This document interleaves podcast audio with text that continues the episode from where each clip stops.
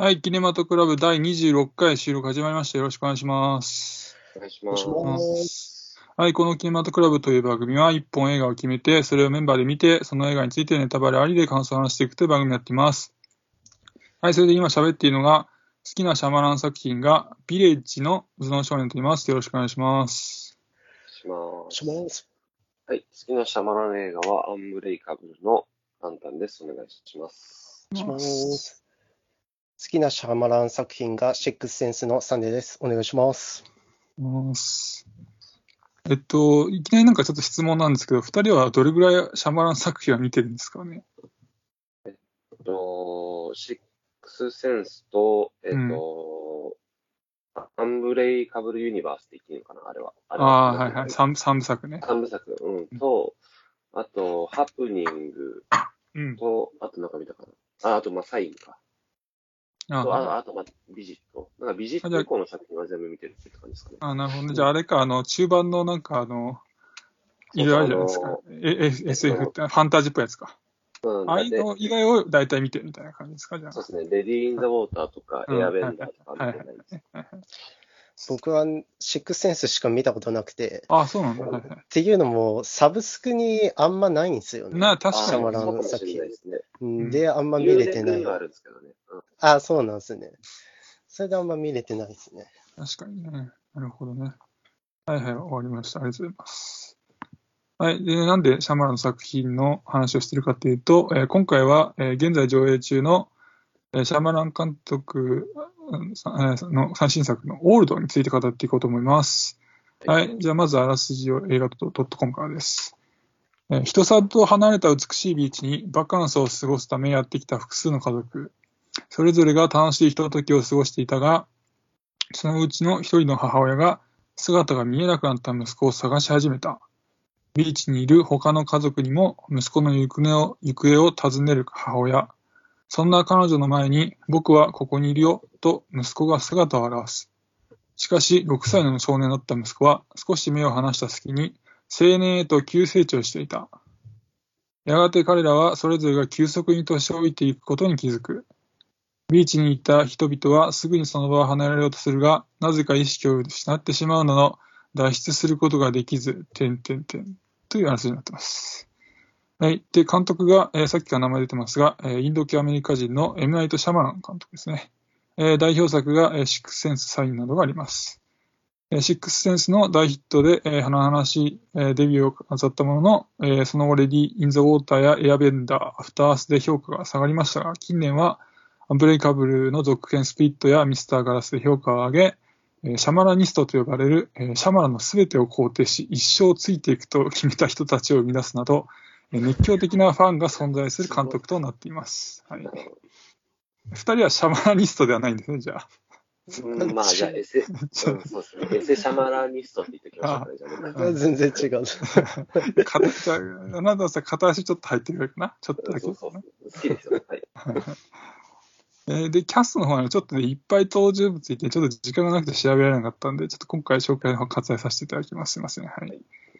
で、えーじゃあね、情報はそんな感じで感想を語っていこうと思うんですが、えー今回はありがたいことには、サハラさんからね、感想の DM いただいたので、そちらを先に読ませていただいてから僕らの感想を言っていこうと思います。ございます。ございます。えー募集されていたオールドの感想を送らせていただきます。最初に気になった点を挙げると、内容はスリラーに近い印象でしたが、ところどころでかなりのえー危機的状況なのに、急に子供が生まれる展開になると、これで私たちは家族よとか、さも感動的なことを言い始めたシーンは爆笑し、そのせいで以降は不条理ギャグ映画みたいに思いました。精神が子供の登場人物が終盤は精神的に達観したおじさん、過去室津虫に見えたので、精神の成長は狭いビーチではできないぞとツッコミを入れつつも、これがシャマランの壮大なブラックジョーク映画とするなら一応納得します。あと、オチが製薬会社による陰謀だったことについては、えー治験期間を短くできるなら、なるほどね、と膝を打ちましたが、それにしては被験者の死に方が視察溺死、転落死で、あんまり寿命と関係ない死に方じゃん。あと、それを監視しているのが、シャマラン一人だけで、あんな遠方から望遠で監視するだけで大丈夫か岩陰とか視覚で何かあったらどう記録に残すの？結局、あの指定を見逃して、ホテルが検挙されるのも、そのイージーミスのせいなので、シャマランは爪が甘い。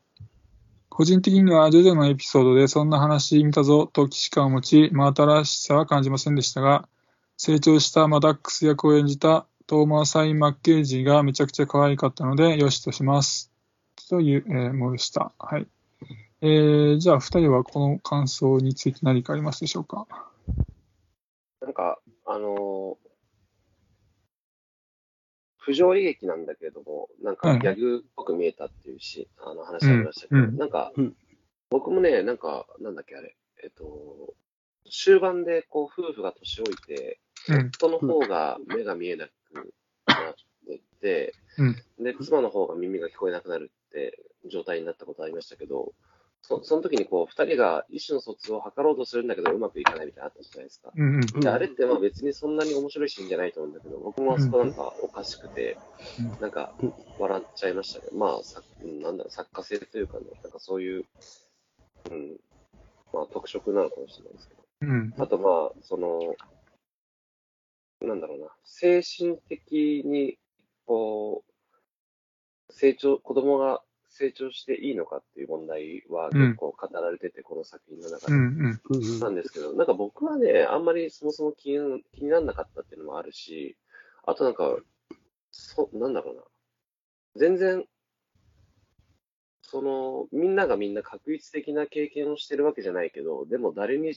にもこう、反抗期とか思春期って訪れるわけじゃないですか。うん。っていうことを考えると、割とこう、必ずしも経験だけによらずに、その、うん、身体的な成長と並行して、もしかしたら、あの、精神的な部分の変化っていうのもあるんじゃないかなって、うん個。人的には思って、あと、まあ、のなんか脳も成長するって言うじゃないですか、その子供うん。うんの頃からこう成長するに従って。っうん。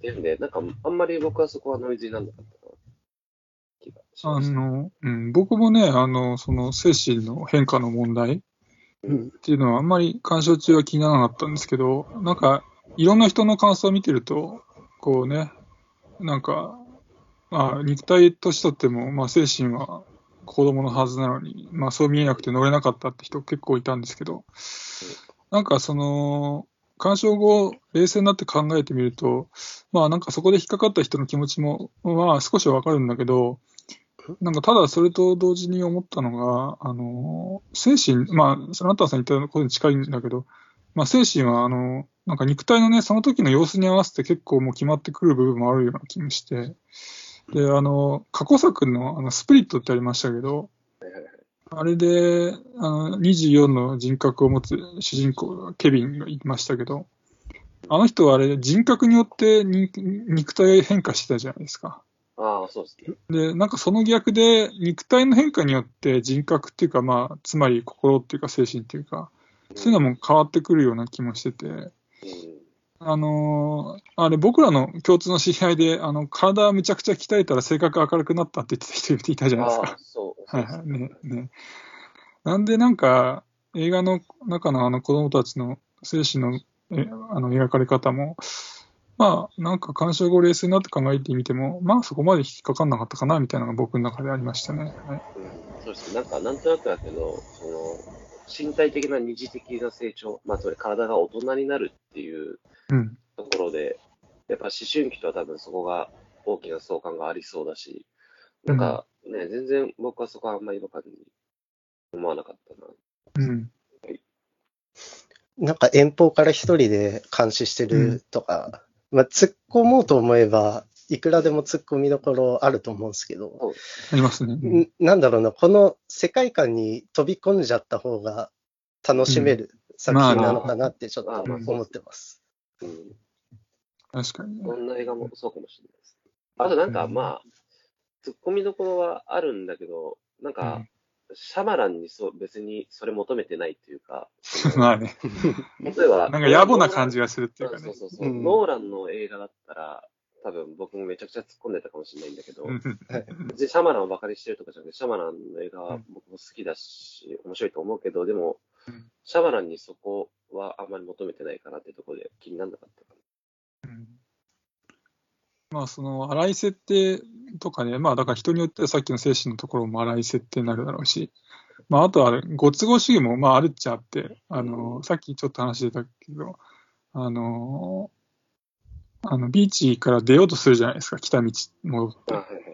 そしたらなんか途中で気絶しちゃうんだけど、なんか死んだけど、あの、ちゃんと ビーチまで戻ってきて、うん。目が覚めるっていうね。であれ結局そこで気絶しちゃうとどんどん登場人物減っちゃうから、うんっていう、まあまあ、ご都合主義っちゃご都合主義なんだけど、まあでも、なんつうかな、その、まあ僕としては、あの、ビーチのね、あの、恐怖のビーチと、なんかそれを誰か監視し監視してるぞっていう、なんかその謎っていうかね、その、なんか大枠の魅力に引き込まれたから、あんまり気にならなかったかなって、そんな感じです。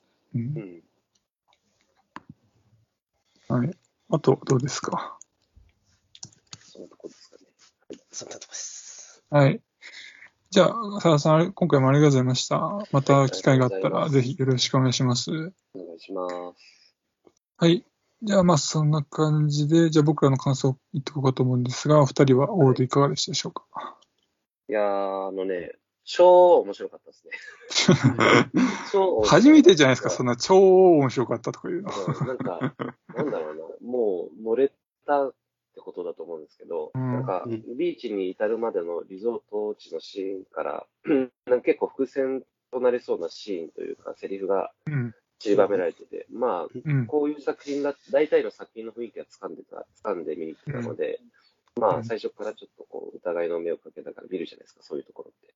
うん。で、まあ、それもすごく楽しかったし、で、ビーチに閉じ込められてからの、その成長と老化の描写とか、謎解きも、ううんん、なんかハラハラしながら見れたし、うん。うん、やっぱね、まあだから、こう、いろいろと議論を呼んでるそのノイズになりそうな部分が、なんか全然僕の中に入ってこなかったので、なんかそこは運が良かったと思うんですけど、うん。うん。うんであと後々語ろうと思ってるその今作のテーマっていう部分も、なんか素晴らしかったなと思って、うん。うん、もしかしたらシャマラン映画では一番好きなだったかなという感じです。うんはい。うん。僕さっき言った通り、シックスセンスしか見たことなくて、うん。まあ、どんな感じなのかなと思って見に行ったんですけど、うんなんだろう、伏線回収の心地よさを味わえるうんものでしたね。まうんあ、例えば、家族の小さい男の子がホテルで出会った子供とビーチで職業を聞いていく場面だったり。記号で文通してた文字が後々のメッセージになってたり、うん。あと一番僕がグッときたのが、車内で歌ってた女の子の歌が、後々感動的なシーンになったり、うん。まあ、そういうので、なるほど、なるほどって思って見てて気持ちよかったですね。で、大落ちというか、製薬会社の知見だったっていうのは、僕はうん。全く予想してなくて、うん。完全に想像の上を行かれたオチだったので、うん。すごい良かったなと思いました。うん。で、まあ、ツッコミ入れようと思えば、さっきのサハルさんが言ったように、一人で監視するのありえなくねとか、まあ、いろいろあるんですけどうん、なんか映画見て世界観にぶち込まれる感覚は、すごい味わえたので、うん。特になんだろうな、中高生の男子とか見たらめちゃくちゃ楽しめるんじゃないかなって思いました。うんうん。以上です。あれ、何でしたっけ？社内のう歌って何でしたっけ？見落としてたのは、僕が。なんさ社か、内で歌歌ったらラストにって何でしたっけ？あなたの歌が好きだからもっと歌ってみたいなことをお母さんが言ってるんですよね。うん。子供に。で、最後に歌ってくれるみたいな。死ぬ前に正直あったね、死に際というか。あーうん。そういうで、なんか、あの、あれですね、あの、謎解きというか、さ最後の謎解きの部分が面白かったりとかと今、金さん言われてましたけど、でもう、んうん。なんかいろいろ感想を見てると物足りなかったっていう人結構いるんですよね。あの、あシャマラン映画自体が、うん、結構大どんでん返し系の映画が多いというか、うん。まあ、シックスセンスもそうだし、うん。あ、あの、ね、あの、ミスターガラスとかもそうだったけど、なら、うん、まあ、そういう評価をする人もいるんだなって感じですけど、うん。はい、僕も、まあ確かにはい、予想はつくかもしんないけど、まあ綺麗に拾ってくれたから僕は満足でしたね。全部。うん全部出てきたのを全部拾ってくれたって感じで。まあ、オチの件で言うと、その、まあ、製薬会社が黒幕ってことですけど、あの、まあ最近のコロナの状況でね、なんかワクチンとか治験とかね、よく聞くし、うん。なんとなくそういうのも想像しやすくなってるから、そういう意味でも、なんか想像もしやす、想像しやすいっていうのは、これはなんていうか予想できるとかいう意味じゃなくてね、ああ、そういうことなんだ、みたいな感じでね、うん。な感じでよ出せてよかったなと思う思ったんだけど、なんだ、単純にインパクトっていうだけで言うと、まあ僕はあの BH 好きなんですけど、はい。あの、まあそういうと、まあ 6S もあれだけど、インパクトっていう、ただ単にそれだけで言うと、まあ、うんそれと比べると、すまあそこまでかだったかな、みたいな感じはありますけどね。まあでも全然好きですけどね。まあ別にインパクトがありゃいいってわけじゃないですけどね。だけありゃいいっていう感じじゃないですからなんか。どんでん返しのインパクトというよりは、こう、割と説明をつけるというか、型を、型をつけるみたいな、うんあー感じのラストだったようなうん気もしますかね、そういう意味で言うと。はいはい。えーじゃあ僕からはね、まあ、オールドってあの、今回原作があのフランスのあのサンドキャッスルっていうなんかグラフィックノベルが原作らしいんですけど、まあ、シャマランがなんかそれに注目したってことと、まあ、本来であればなんか短編になりそうなこう、ね、ネタっていうかね、原作を、まあ、こうちゃんとした長編映画に仕上げたっていう、なんかその能力に改めて感心したってとこありますね。で、まあ面白かったところっていうのは、あの、まあビーチでね、急速に時間が進むってことで起きる、まあやっぱ人体の驚きの変化っていうかね、まあ例えばあの傷口が一瞬で塞がっちゃうとか、なんか腫瘍がすぐに大きくなるとかね、まあ、体内に入ったサビがなんか一瞬で全身に回っちゃうとか、なんかそういう感じのところがインパクトがあって面白かったなっていうのと、まああとはあの、急速な加齢によって引き起こされる事件ね。あの、例えばあの、さっきまで子供だったのにな、すね、妊娠しちゃってすぐに、出すぐ出産みたいな。なんかそういう驚くような展開が面白かったですよね。で、あとはね、まあ鑑賞後、まあこう、どこに意識が向かったかって話なんですけど、まああのビーチで起きていたことって、あの、かそのその加齢のスピードっていうのは全く違うんですけど、まあ起きていることの根本っていうのは僕らにも、まあ同じく起きていることでもあって、まあ、なんで、なんか老いとかね、日々の時間の使い方とか、なんか人生の短さに対して、なんかよりこう意識が向かう作品だったな、みたいなことも感じましたね。はい。まあ、そんな、とりあえずそのとこですかね。うんなんか、うんうん今言われた通り、その、やっぱ、い一日とは言っても、やっぱ今作で描いてるのって、やっぱ人生で、うん。で、それで言うと、こう、今までのシックスセンスとかアンブレイカブルって、こう、自分って人間は実はこういう人間でしたとか、あるいはそのミスターガラスで言うと、実は世界ってこうでしたみたいな、そういう作品がシャマラン作品の中では多くて、っていうのと同時に、こう、親子とか家族っていうのを並行して描いてきた作監督だと思うんですけど、うん。でに対して今作は割とこう、ビーチっていう世界で生生きていくことをこう強制された人たちが、自分の人生をどう生きるかっていう、なんかこう、一歩先のテーマを、う。うんん描いてるなっていうふうにうん。思って、で、うん、まあなんか、今作スリラー映画で割とこう、老いていく恐怖みたいなものをうん。描いてますみたいな触れ込みがあるんですけど、なんか僕はその印象はあんまりなくて、その、うん。そうじゃなくて、こう、やっぱ長い一生っていうのが一日になってしまった彼らが、その短くも長い一生をどう生きるかっていうのを、うん。こう、描いた作品だなと思って。うん。で、うん、なんだろうな。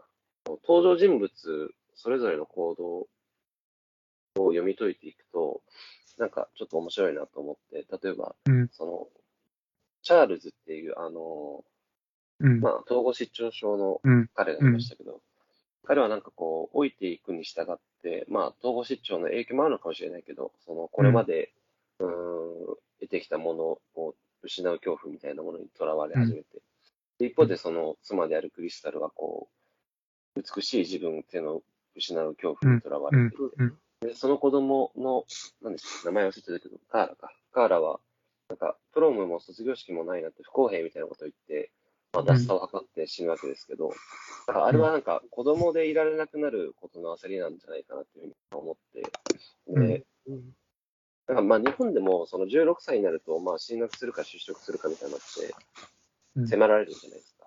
うん。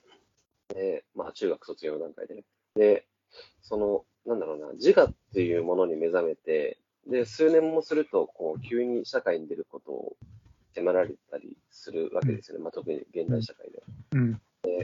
まあ、つまり子供でいられる時間が短いわけです。まあ、でも、れ歴史的に見れば、その十数年の猶予がある子供でいられる時間が長いっていうことは、まあ、幸福なことみたいなんですけど、ただ彼女にとってはそれが数時間で起きたわけで、パニックにもなるわなっていう感じで、その肉体的に老いていくことの恐怖っていうよりは、まあ、年齢を重ねていくごとに、こう社会における自分の立場とか、あるいは変化して環境が変わるとか、あるいはそれまで積み上げてきたものを失ってしまうんじゃないかっていう恐怖を描いた作品だなと思って、でうん、それってつまり人生を描いてるなと思って、う。うんん、なんかすごく面白かったですね。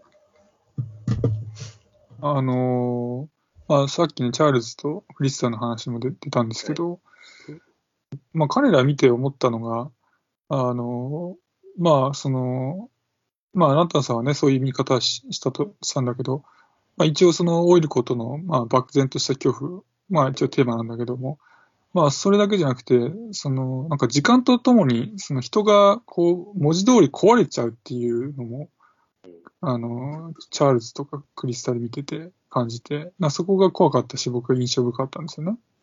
あの、まあ、チャールズはね、統合失調症で壊れちゃって、他の人を襲ったり、あの、低カルシウム結晶だったクリスタルは、あの、カルシウム不足でね、急に老けて、最後は、あの、痙攣と筋肉の硬直がなんか同時にすごいスピードが起きて、起きて、グロいことになってましたけど、あの、あのクリスタルのビジュアルも印象的で、結構記憶に残ってますね。はい。なんか、僕が受け取ったメッセージは、うん。まあ、その見てて壊れていく恐怖ってのもあったんですけど、なんだろうな、違う価値観の人でも協力できるっていうのが、なんか、一つ僕が受け取ったうんもので、まあ、なんかあの登場人物の母親は、なんかうん。過去に執着してて、で、父親は後で話すっつって未来に執着してるんですね。うんうんうん。で、まあなんか仲が悪くて離婚しそうになってるんですかね、うん。あれは。うん。でもなんかコントロールできない時間の流れで、まあ今で現実に置き換えるとコロナだと思うんですけど、うんまあ、ななんだろうな、そういう危機的状況になったら、協力することができるよねっていうのを描いてるのかなと思って、うんうんなんかコロナ禍でこれを見ることに意義をすごい感じました。なるほどね。うん。まあだから、あのビーチ一帯をまあ社会というふうに捉えるってことだと思うんですけど、うんなんかそれで言うとなんか僕もちょっと感じたことがあって、その、あそこっていろんな人種がとにかくいっぱいいたじゃないですか。その、うん。えっと、うん。黒人もいれば白人もいればアジア系もいるわけですけど、うん。で、なんかその中でちょっと面白いと思ったのは、特権階級のチャールズだけが、ちょっと悪役っぽく描かれるんですよね。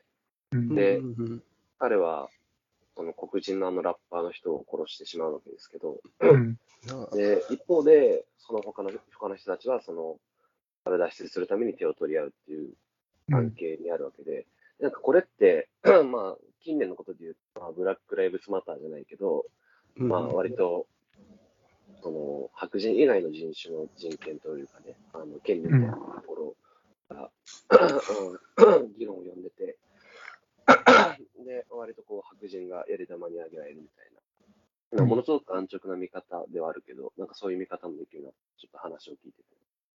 うん。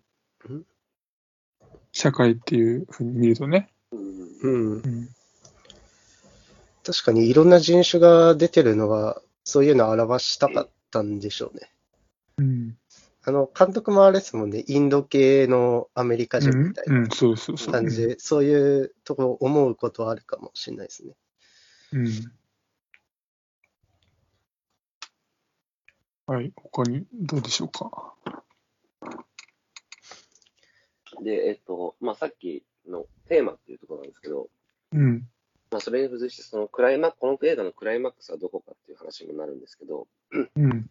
えー僕はその老いていく主人公一家の夫婦が、まあ、その、夫はほとんど目が見えなくなって、で、妻は聴力が失われていく中で、こう、昨日まで喧嘩ばっかりしていた彼らが、まあ、その過去っていうのを水に流して、まあ、あるいは、その文字通り忘れてね、えーうんお互いがこう、愛おしい存在であることを確かめながら、うん、静かに死んでいくっていうシーンが、まあ、うん。今作のクライマックスかなっていうふうに思うんですが、このシーンで、あの、印象的なセリフがあって、ん。あの、なんで喧嘩したのか忘れちゃったみたいなことを言うんですね。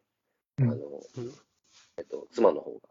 で僕はこのセリフに、その、今っていうのは、今現在っていうのは、長い一生で見れば一瞬のことでしかないんだっていう風なメッセージを感じて、っていうのは、うんその、夫婦が喧嘩してたのは、まあ、昨日のことなんだけれども、まあ、一日で一生分置いている彼らにとっては、まあ、遠い過去のことなわけですよね。うん。で、まあ、あるいは、その死んでいったえー他の人たちが囚われていた不安とか恐怖とか焦りっていうのも、まあ、誰の人生にも訪れる普遍的なものなんだけれども、結局一時のものでしかないというか、例えばじゃあうん10年前に悩んでたことをあなたは今思い出せますかって言われたら、難しいところあるじゃないですか。10年前自分何に悩んでたかな。っていうので、うん、じゃあその不安とか焦りっていうのと、まあ、向き合いながら、その今一瞬っていうのをどう生きるべきなのかっていうのが、まあ、今作のテーマかなっていうふうに思って、で、その答えが、なんか翌朝のこの両親を失った兄弟の行動が、まあ、示してたんじゃないかなって思うんですね。で、うん何をしてたかっていうと、まあ、二人で、まあ、原作となったグラフィックノベルの題名にもなってるサンドキャッスル、まあ、砂のお城を作って遊ぶわけですけど、うん。つまり不安もあるし、焦りもあるけど、今を楽しむってことなんじゃないかな。あるいは目の前にあることをやるっていうことうん。なんじゃないかなっていうふうに思って、僕はそのメッセージが、まあ、今作のテーマがすごい素晴らしいなと思ったし、うん。で、なんかそのお二人の子供の遊び心みたいなものが、まあ、この物語におけるその謎解きの鍵となるっていう、この流れもなんかすごい見事だった気がして、僕はうん。素晴らしかったなというふうに思います。うん。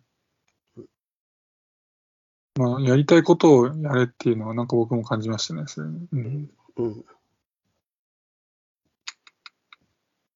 とサネさん、なんかありますか？なんだろうな僕が一番恐怖を感じたポイントは、うん。子供の成長っていうものに、ちょっと僕は一番恐怖を感じましたね。うん。なんか子供とやっぱ親たちでその成長スピードが全然違うっていう。のも描かれてたと思うんですけど、うん。なんか知らず知らずに大きくなってて、なんか親の知らないところで子供を作ったりしちゃう大事件を起こすっていう、なんかそういう子供の成長怖いな、急に成長するのってちょっと僕が一番怖かったのはそこでしたね。うんうん。あの、子供を妊娠させたあの俳優さんね、アレックス・ウルフって言うんですけど、うん。あの、ヘレディタリーに出てたあの青年なんですけど、ああ、そっか。ああ。そうそう。あれは、なあれですね、あの、ヘレディタリーでも親がいないとこで妹殺しちゃってるし、今今作では、あの、妊娠させちゃってるし、あいつは親の目が離れるといろんなことするなってそういうあれがある。うん、面白かったなと、あと。ヘレデタリーの影響も絶対あるんだけど、アレックス・ウルフの顔を見てると、なんかこっちまですごい不安になってくるというか、うん。あの特徴的な顔立ちが、なんか、僕はちょっとトラウマですね。うん。そこはもしかしたら小小ネタだったかもしれないですね。あなんですかね。はい。他に何かありますか？あとあれですね、トーマシン・マッケンジー、あの、お姉ちゃんの方ですね。あれ、はいジョジョラビットの、あの、ユダヤ人の子でしたけど。いや、あそうなんそそんうん、あ、見てないですか、ジョジョラビット。ジュライトね、そうだから途中まで見てね、返却期限が来ちゃって会社ったんですよ。ジョジョラビットの、あの、ユダヤ人の、あの捕らえら、えっと、家に隠れてた女の子うんのが、トーマシン・マッケンジーで、えーうんまあ、今作も出てるんですけど、まあ、その時も可愛いなと思ったけど、まあ、成長して、なんかさらにこう、ちょっと大人っぽくなってて、うんうん、可愛いな、好きだなって思いましたね。はい。結構成長しましたね。なんか、うん。もう大人の女性になってました。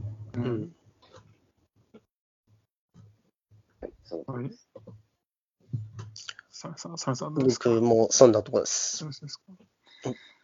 あのね、じゃあ、あと、最後にね、あの、まあ、今回シャーマラン語る語るってことで、ちょっと過去作いろいろ見たんですよ。あの、はい。見てなかったやつとか、あと、だいぶ見て時間経ってたやつね、見て。はい。なんで、なんか、ちょっとじゃあ最後におまけ的な感じで、ちょっとシャバな一人総選挙を やったんで、それの順位だけ発表して 終わろうかなと思うんですけど、5位がね、はいアンブレイカブルで、ああ、残念だな。で4位、4位がね、ビジット。あまあ、あの、おばあさんがね、深夜ね、あの徘徊するのがめちゃめちゃ怖くてねそうですね、めっちゃ怖い。うんそうそうそう。で、3位がスプリットね。うん。あの、24番目の人格がね、めちゃめちゃ怖くてね、あの、か壁をね、こう、なんか雲みたいに張ってね、うわーとかやってる、で、2位がオールドね、今回ね。うん。うん、やっぱ面白かったですよね。うん、で、まあ1位がね、さっきから名前ちょっと挙げてますけど、ビレッジね。うんなんかこれ結構、構賛否両論があるらしくて、ちょっと僕はよくわかってないんだけど、なんかね、終盤、まあ、これオチは言いませんけど、まあ終盤ね、結構もう立て続けに、ええっていうようなことがあってね、うんなんか最後なんか特にええっていう感じで、って感じなんで、まあ、見てほしいですね。結構面白いですから、はい。あビレッジね。まあサブスクないんだよね、確かね、そう。あ、そうなんですか？あもう借りてくるしかない。あ、わかんない、わかんない。だからあれか。あれはあるかも、なんだっけ ?Unext とか。は草あるのあるかもしれないですね。うんなんかね、ねネットフリとね、アマプラになかったんですよね。だから僕は DVD 借りてみたんですけど。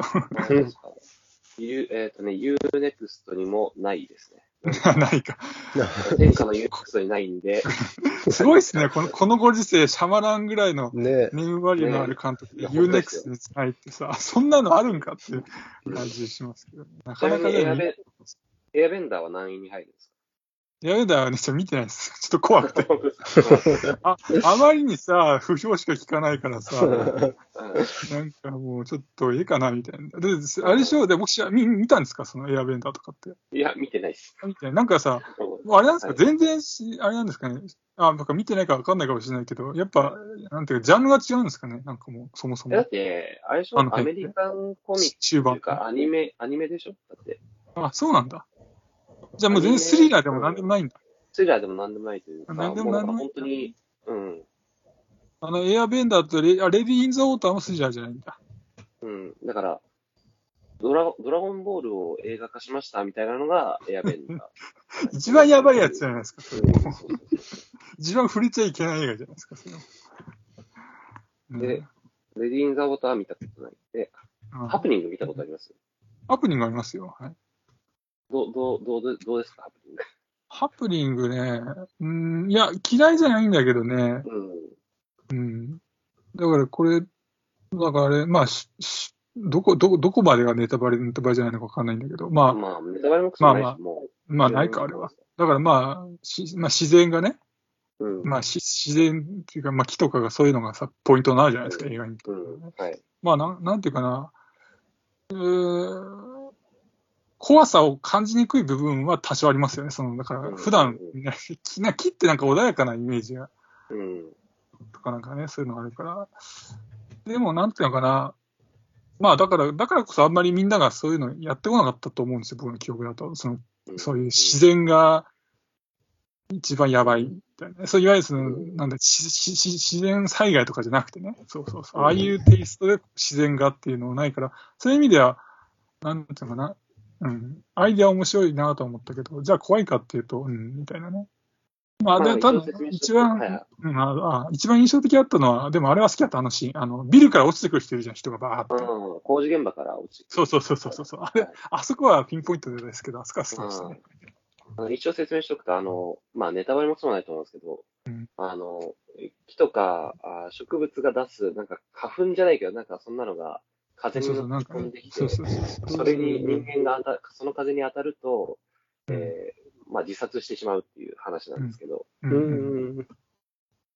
でも、だから、それで言うと、あれって、まあ、なんだろう。まあ、ネタバレって感じはなかったですよね、確か。ネタバレというか、うん、まあ、うん。だから最後どうなるかさえ言わ言わなきゃネタバレにはならないかもね。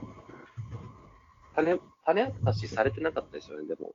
とは言っても、うんなんかどうどういう仕組みでみたいな話はなかったですよね、あの作う品の中で。ん。うん。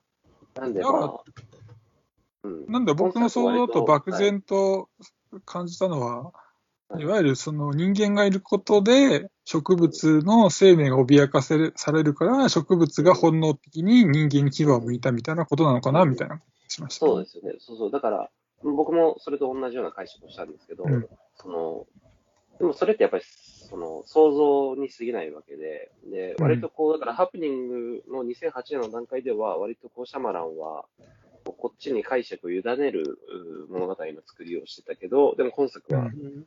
13年経って、こうちゃんと種明かしをすると、つまりその超、なんていう、なんて言えばいいんだろうな。あまあ、自然、うん超自然的なもの、超、超常現象として、こう、片付けなかったっていうところで、うんまあ、なんだろう、シャマランが変わったのか、見るこっちの目が変わったのかわかんないですけど、うんまあ、うんうんオチの作り方を変えてきたなっていうとこうん。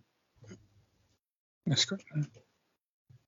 あれ、ランタンさんはオールドが1位なんですか？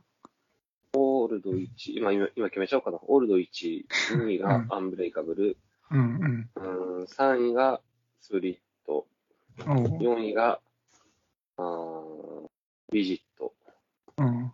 5位がシックスセンス。ああ、なるほどね。うんはい、あれ、さサネさんはシックスセンスよりもオールドが面白かった。てか、シックスセンスで記憶がないかな。シックスセンスね、もうほぼ忘れかけてるんですけど、やっぱりね。うん面白かった記憶はあるんですけどね。うん、そうそうそう。僕もそうなんですよ。あ20年ぐらい前に見たんですよ、シックスセンス。で、見今えないでしょ、サブスクでね。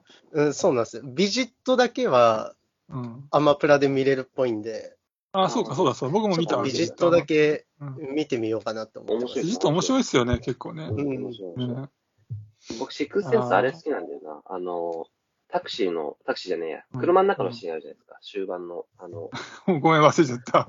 えっとね、えっと要は、主人公が霊とお話しできるじゃないですか。あで、こう、おばあちゃんとの会話っていうのをうん、こう母親に話すことによって、自分が霊が見えるんだっていうことを母親に信じ込ませること、信じ込ませるというか、うん信じさせることに成功しつつ、かつ、そ、の母親とおばあちゃんとの間にあったわだかまりを解消するっていうシーンなんですけど、うん。うんこのシーン、あの、すごい感動的で好きだったなって今、あの、思い出して、あのうん、話し始めちゃったんで話しちゃったけど、うん。確かにそういえばなんか感動するポイントもあった記憶があるわ。そうそう、だからなんか、うんシックスセンスも、怖いだけじゃなくてね。うん。うん怖いだけじゃないし、そのブルース・ウィリスが、あの、えっ、と、まあ、あれでしたっていう、そのどんでん返しの部分ばっかり、あの、うん。強調して語られるんですけど、うん。でもあれって、こう、ちゃんとテーマを見ていくと、あれも親子の話なんで、なんか確かに、。そこの部分がすっ飛ばされて語られるのは、なんか僕はあんまりどうなんだろうなっていうふうそうそう、なんか、どんでん返しのイメージより、僕、感動したイメージがあったんですよね、うんシックスセンスに。そうそう僕も思い出したんですよ、話聞いてて。そうだ、そういうこと思って。うんあれ、でも、まあシックスセンスの時って、多分まあ、うんもう頭脳少年さん映画は好きだったんですか？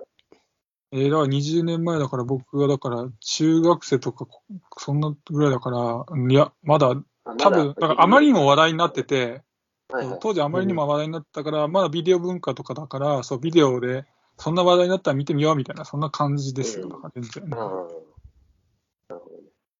でもあれですね、シックスセンスと、あの、なんだ、スティーム・キングのあの、ミストか。ミストは、ネタバレ禁止映画の代表格って感じですよね。だからそれで言うと、うんこうこれからうん、その、なんか、映画を好きになろうというか、映画が好きになり始めたぐらいの人にお勧めするとしたら、シックスセンスとミストは、まあちょっと、題材的にグロすぎるかもしれないけど、ミストは。まあお勧めできる。ミストはどうなんですか？まあ、その、あ万人が受け入れられるラストじゃないから、映画ってこんな、んな気持ちになってもあるのかい、みたいなさ、映画離れが聞かねえのにラストでもある。歪ん歪んでたかシックスセンスの？方がなんかいい感じしますね。な。あ、そうそう。シックスセンス。でも、シックスセンスってあまりにも有名なせいで、あの、うん、ラストネタバレしちゃいけないんだけど、有名すぎて、なもうなんか周知の事実みたいなことになってません？じゃん。まあ、そんなことないの？ですね。うん。でも、でもなんだろう、本当に今の若い子、それこそ10代の子とかって、うん。まあ、下手したら1999年の作品。99年。うんだいぶ古いですもんね。あのだいぶ古いです見てない可能性ありますよね。うん。確かにね。うんだからもったいないですよね。これだけ、あの、サブスク時代になって、シャマランの作品が見にくいっていうのはね。うん、うんそうですね。ねなんか、うまいことややってほしいところではありますけど。うんはい。他に何かありますでしょうか？大丈夫です。そんなとこです。はい。じゃあ今日はこの辺にしておきましょうかね。はい。あありがとうございました。失礼します。ありがとうございました。